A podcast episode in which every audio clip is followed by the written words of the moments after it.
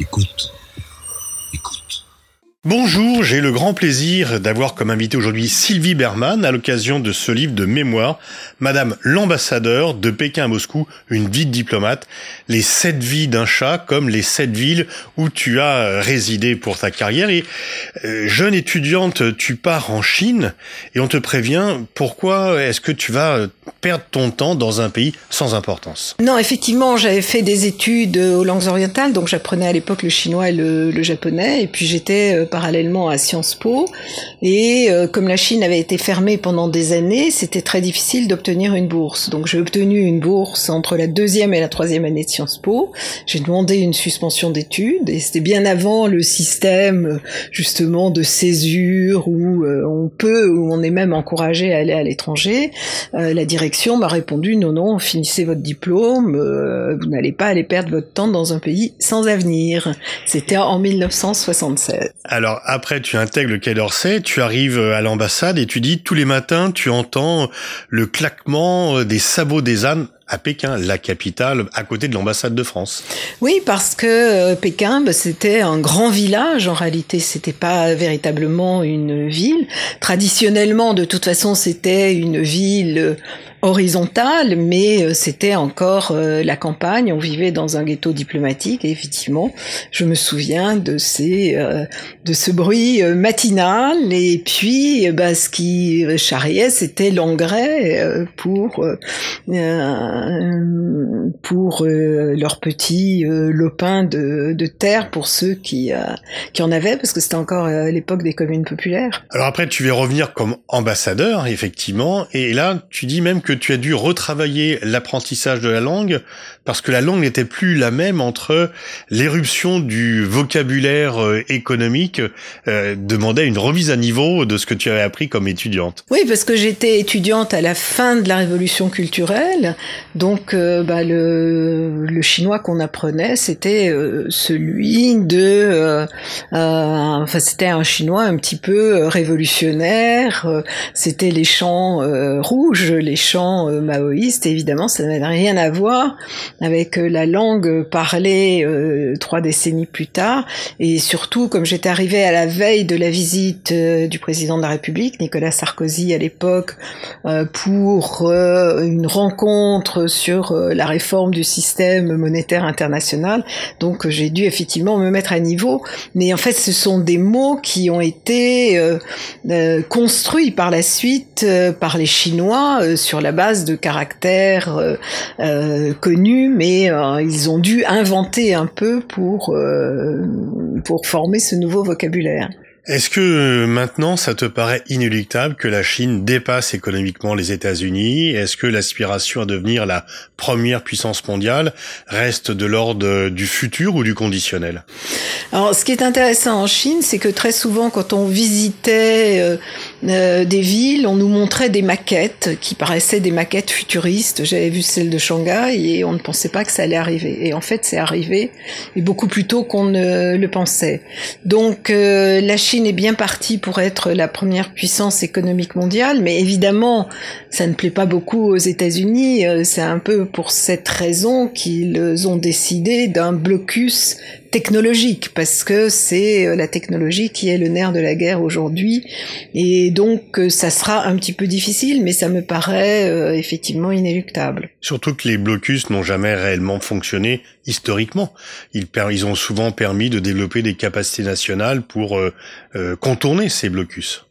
Euh, oui, tout à fait. Alors sur les semi-conducteurs, ça prendra un peu de temps euh, parce que en fait c'est surtout Taïwan qui, qui en produit. La Chine a du retard dans certains domaines, mais je me souviens aussi, avant de partir en Chine comme ambassadeur, les chefs d'entreprise que j'allais voir me disaient on transfère de la technologie, mais pas la dernière génération.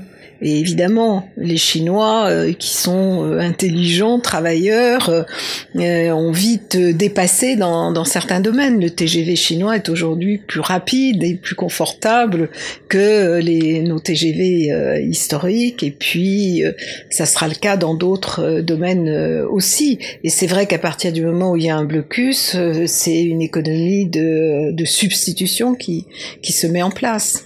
On parle beaucoup des tensions sur Taïwan, justement, avec parfois une comparaison euh, Chine, Russie, Ukraine, Taïwan. Est-ce que tu penses euh, à cette probabilité d'une annexion par la force, d'une réunification par la force euh, de la Chine?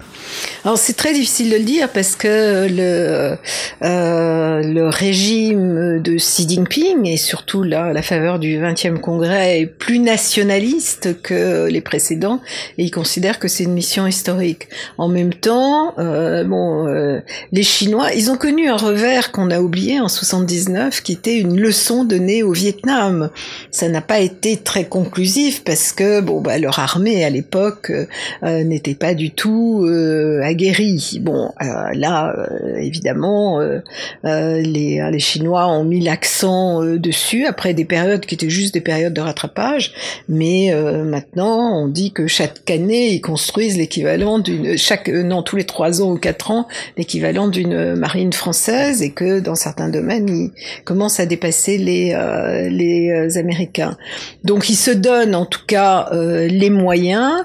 ça ne veut pas dire qu'ils vont intervenir dans les médias parce que je crois que aujourd'hui les Chinois, quand ils interviennent, ils étudient quand même les, les cas et ils vont étudier évidemment le cas ukrainien à la fois en termes de conséquences économiques euh, pour euh, la Russie, mais qui serait pire pour la Chine, puisqu'évidemment elle est très intégrée dans le monde. Euh, la réaction des, des Américains, des Occidentaux, donc qui, ça va pas être un passage à l'acte comme ça. Je ne peux pas dire ce qui se passera. Ce que ce qu'on peut dire aussi, c'est que les Chinois sont des joueurs de Go et pas des joueurs d'échecs comme comme les Russes, et que leur idée était de récupérer Taïwan parce que c'est une mission historique et à la différence de l'Ukraine, c'est pas un pays euh, indépendant euh, dont on peut euh, pour lequel on peut invoquer l'intégrité territoriale. On souhaite le maintien du statu quo, mais c'est complètement différent. Donc je pense que ce qu'il voulait faire à l'époque, c'était un, un pays de système sur le modèle de Hong Kong, mais en donnant beaucoup plus de liberté à Taïwan, y compris une politique étrangère. J'avais eu l'occasion d'en discuter avec euh, le responsable du bureau de Taïwan euh, à Pékin, mais c'était euh, le avant l'élection de Tsai Ing-wen et d'une indépendantiste. Et donc l'idée, c'était quelque chose qui, en réalité, n'aurait pas changé grand-chose, mais simplement formellement, et considérait que c'était un retour ou une réunification.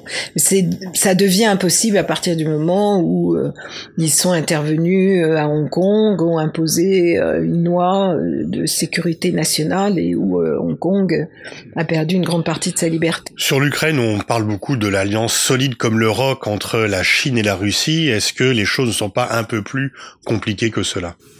Alors, le, je crois que le point de départ, euh, c'est euh, un principe bien connu en relations internationales, l'ennemi de mon ennemi est mon ami.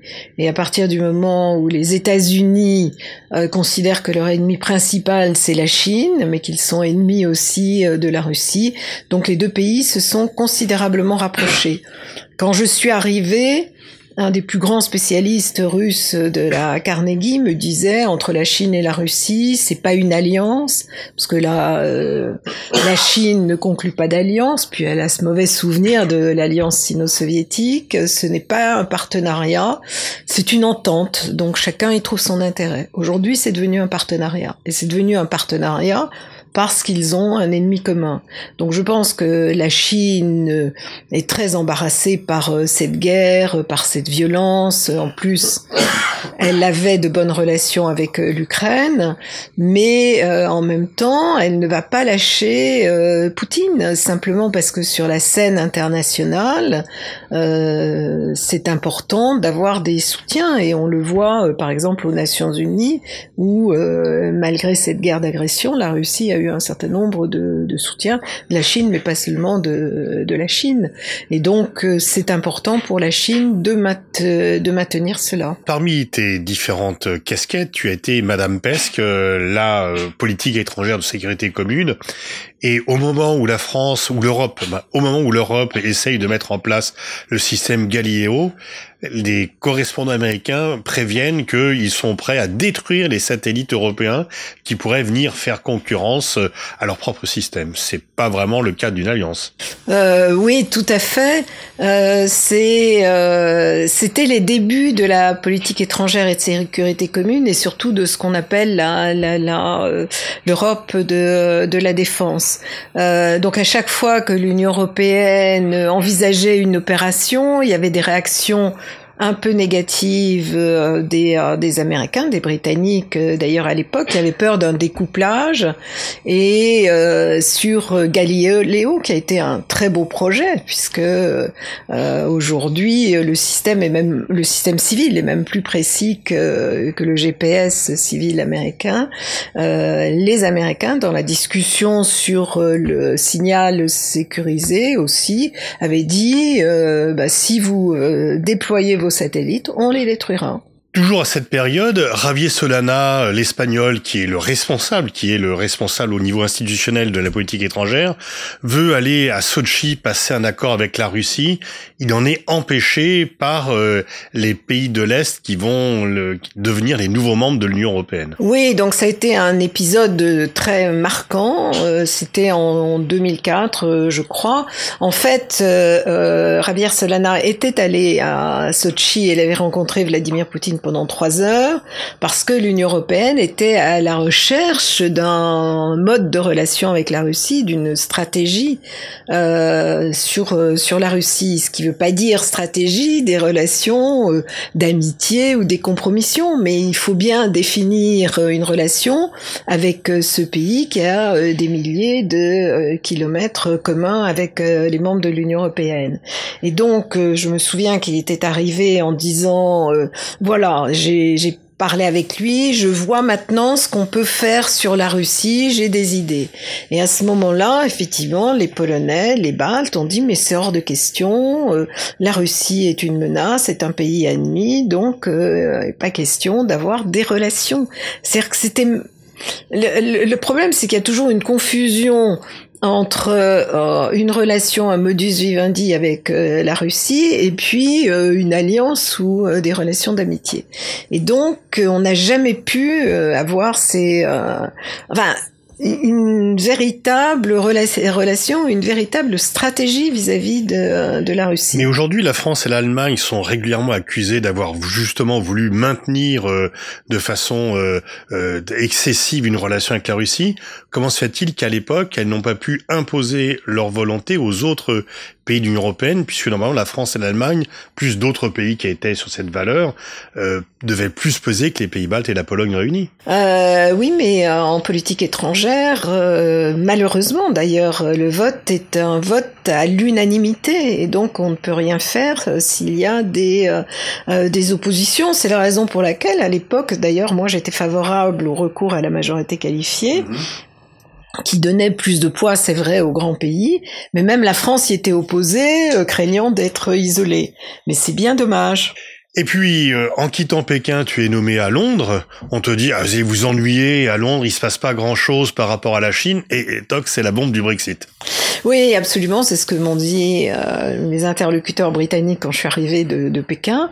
Et puis évidemment, je me suis pas ennuyée. Ça a été d'abord le référendum euh, sur euh, l'indépendance de, de l'Écosse, euh, qui a quand même suscité un certain nombre de, de troubles. Et puis euh, le Brexit qui a dominé tout mon séjour et qui a en fait été la révélation de des crises de la démocratie représentative. Ça a été suivi ensuite par l'élection de, Trump, mais c'est avec le Brexit que on a pris conscience euh, de ces problèmes dont on n'est toujours pas sorti, ni au Royaume-Uni, parce qu'on voit encore aujourd'hui les effets du, du Brexit avec euh, le mandat euh, extrêmement bref de Liz Truss et d'une nouvelle élection d'un Premier ministre, les difficultés bien sûr économiques, mais même dans le reste du monde, on voit la crise des démocraties. Et puis, direction Moscou, et tu dis que quand tu arrives, tu es frappé par la ville n'est plus la même, tu avais été en poste auparavant et la ville a complètement changé, un peu en prenant la Coupe du Monde, mais aussi par l'enrichissement de la ville. Oui, euh, moi j'avais le souvenir d'une ville absolument sinistre, grise, pas du tout euh, gaie, et euh, je reviens et je vois bon non seulement une ville en couleur, mais réellement une des plus belles villes du monde, et qui est une ville très riche d'ailleurs, contrairement au reste du, du pays.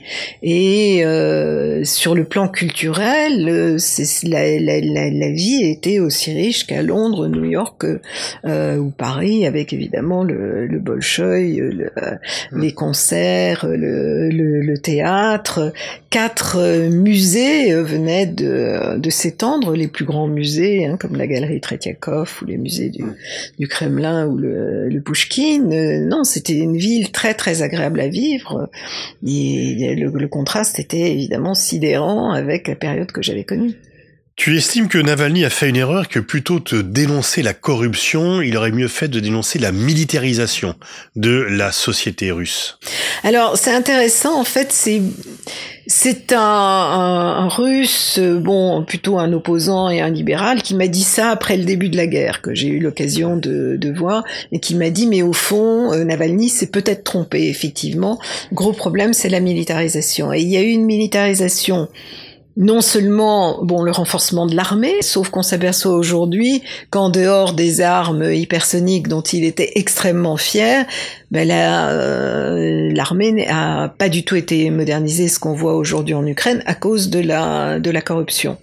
Euh, le, euh, mais c'était la militarisation des, des esprits que euh, qu'on a vu en, de manière constante. Il y avait à la télévision euh, toute la journée des, des, des films sur la Grande Guerre patriotique, puisque c'est le terme de la Deuxième Guerre mondiale, où on parlait d'ailleurs déjà des nazis ukrainien. Euh, il y a eu euh, ce, euh, ce, défilé du 9 mai qui a été réactivé et puis le défilé du régiment des immortels. Ce qui est une très belle idée au départ, c'est de rendre mémoire enfin c'est le devoir de mémoire par rapport à ceux qui ont des millions de personnes qui ont perdu la guerre à ce moment-là et les familles défilent avec un portrait de leurs ancêtres morts pendant cette guerre. Et en fait, ça a été récupéré par le Kremlin et euh, c'est euh, Vladimir Poutine qui euh, prenait la tête de ce régiment de, des immortels.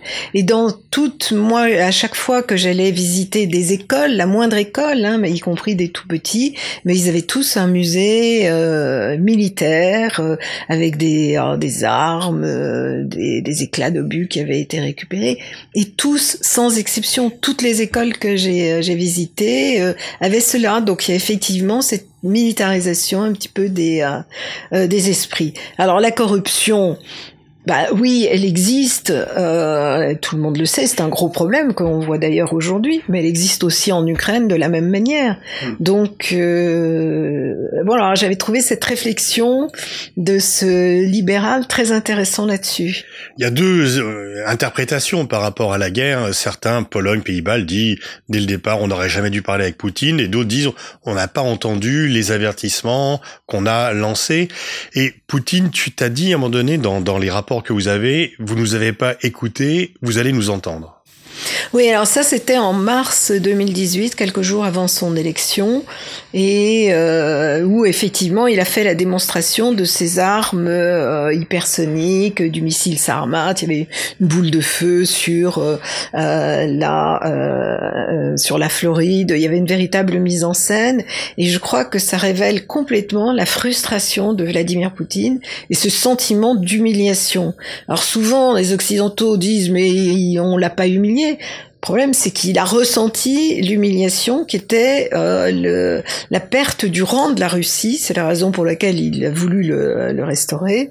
Et euh, il, euh, voilà, il le fait en Nomo Sovieticus, pour qui bah, les armes comptent beaucoup plus que euh, la croissance économique, parce qu'il avait des atouts justement pour euh, sur le plan économique euh, quand même. Il y avait ses réserves considérables, un secteur agricole d'ailleurs qui s'est bâti grâce aux sanctions, européennes et avec des réformes structurelles. La Russie, qui est quand même un pays de, de savants, de scientifiques, aurait pu se développer alors, leur problème, c'est qu'ils n'ont pas la démographie chinoise, et c'est ça qui manque aussi pour le développement économique, mais dans son esprit, je veux dire, c'est un homme qui est un soviétique encore. Tu écris également que lorsqu'il parle des sujets Syrie, tout, etc., il le parle de façon rationnelle, mais dès qu'il abordait la question ukrainienne, cela devenait émotionnel. Oui, complètement. Son ton changeait. Il parlait. On a beaucoup parlé de la, de la Syrie, évidemment, à l'époque, ou de beaucoup d'autres sujets. Et il était tout à fait posé, calme. Le, le ton et un peu le, euh, le la gestuelle, enfin, ou son expression euh, changeait à ce moment-là. C'est, il n'a en réalité jamais digéré effectivement cette euh, euh, indépendance de l'Ukraine qui pour lui est une véritable amputation et euh, c'est vrai que quand on lit la mort de, l'homme rouge d'Alexievitch prix Nobel elle dit souvent c'était une série d'interviews, les gens disaient mais on était un grand pays. Et donc il y a cette forme de nostalgie et qu'il a a fortiori dans la mesure où il était un homme des euh, euh, des services. Et donc euh, c'est quelque chose qu'il n'a jamais digéré. Et je pense que en réalité, comme le Covid a arrêté toute activité internationale euh, ou tout échange intellectuel, puisqu'il s'est euh, enfermé, donc il a ressassé tout ça. C'est-à-dire que, euh, bon, de toute façon, il le pensait très fortement, mais je pense qu'il n'aurait pas eu l'occasion en réalité de, de, faire cette guerre. Bon, maintenant l'histoire c'est l'histoire, c'est arrivé. Et... Euh, Il y a quand même parce que tu dirigeais les, le, groupe de Minsk, le groupe de contact euh, qui met, devait mettre en place ces accords, et tu dis qu'il y avait une sorte de réunion de la dernière chance euh, et entre avec un début d'accord entre Poutine et Zelensky, alors que Poutine pendant très longtemps ne voulait même pas parler à Zelensky, et que Poutine était furieux parce que Zelensky n'avait pas finalement mis en œuvre euh, ce qui s'était dit à Berlin. Oui, en fait, donc c'était à, à la rencontre de, euh, de Brégançon, à l'invitation euh, en août 2019 de, de, du président de la République, que euh, l'idée d'un sommet justement avec Zelensky avait été évoquée. Il a eu lieu en, en décembre 2019, a permis des échanges de prisonniers, un certain nombre d'accords. Il y a eu un accord sur le gaz d'ailleurs à cette occasion-là. Et mais simplement, il y avait un texte qui avait été préparé par les conseillers de, Poutine et de Zelensky. Il y avait un accord et euh, quand Zelensky est arrivé, il a remis cet accord euh, en cause et il a fallu tout renégocier. Et en fait, euh, effectivement, Poutine a eu l'impression d'avoir été piégé par cela. La difficulté pour les Ukrainiens, c'est que l'accord de Minsk est totalement refusé par les nationalistes ukrainiens dans la mesure où ils considèrent que c'est un accord de capitulation, c'est-à-dire c'est-à-dire que euh, en 2014 et en 2015, ça avait été une déroute militaire pour euh, pour l'Ukraine. Et donc cet accord était plutôt favorable aux Russes et les Ukrainiens euh, avaient peur d'un Donbass avec une large autonomie et qui aurait déstabilisé l'Ukraine. C'est un accord oui, impossible en réalité à, mettre en œuvre. On s'en est peut-être rendu compte trop tard. Et euh, en tout cas, quand le président de la République est allé à Moscou début février, justement pour parler de euh, des accords de Minsk et de ce qui pouvait être fait pour euh, lui redonner vie, bah, c'était trop tard parce que de toute façon, Poutine avait déjà pris sa décision. Merci Sylvie Berman. Je conseille à chacun d'aller lire ce livre, Madame l'ambassadeur, de Pékin à Moscou, en passant par New York, en passant par euh, Londres, euh, une vie de diplomate et comment j'ai vu le monde changer. Merci Sylvie. Merci Pascal.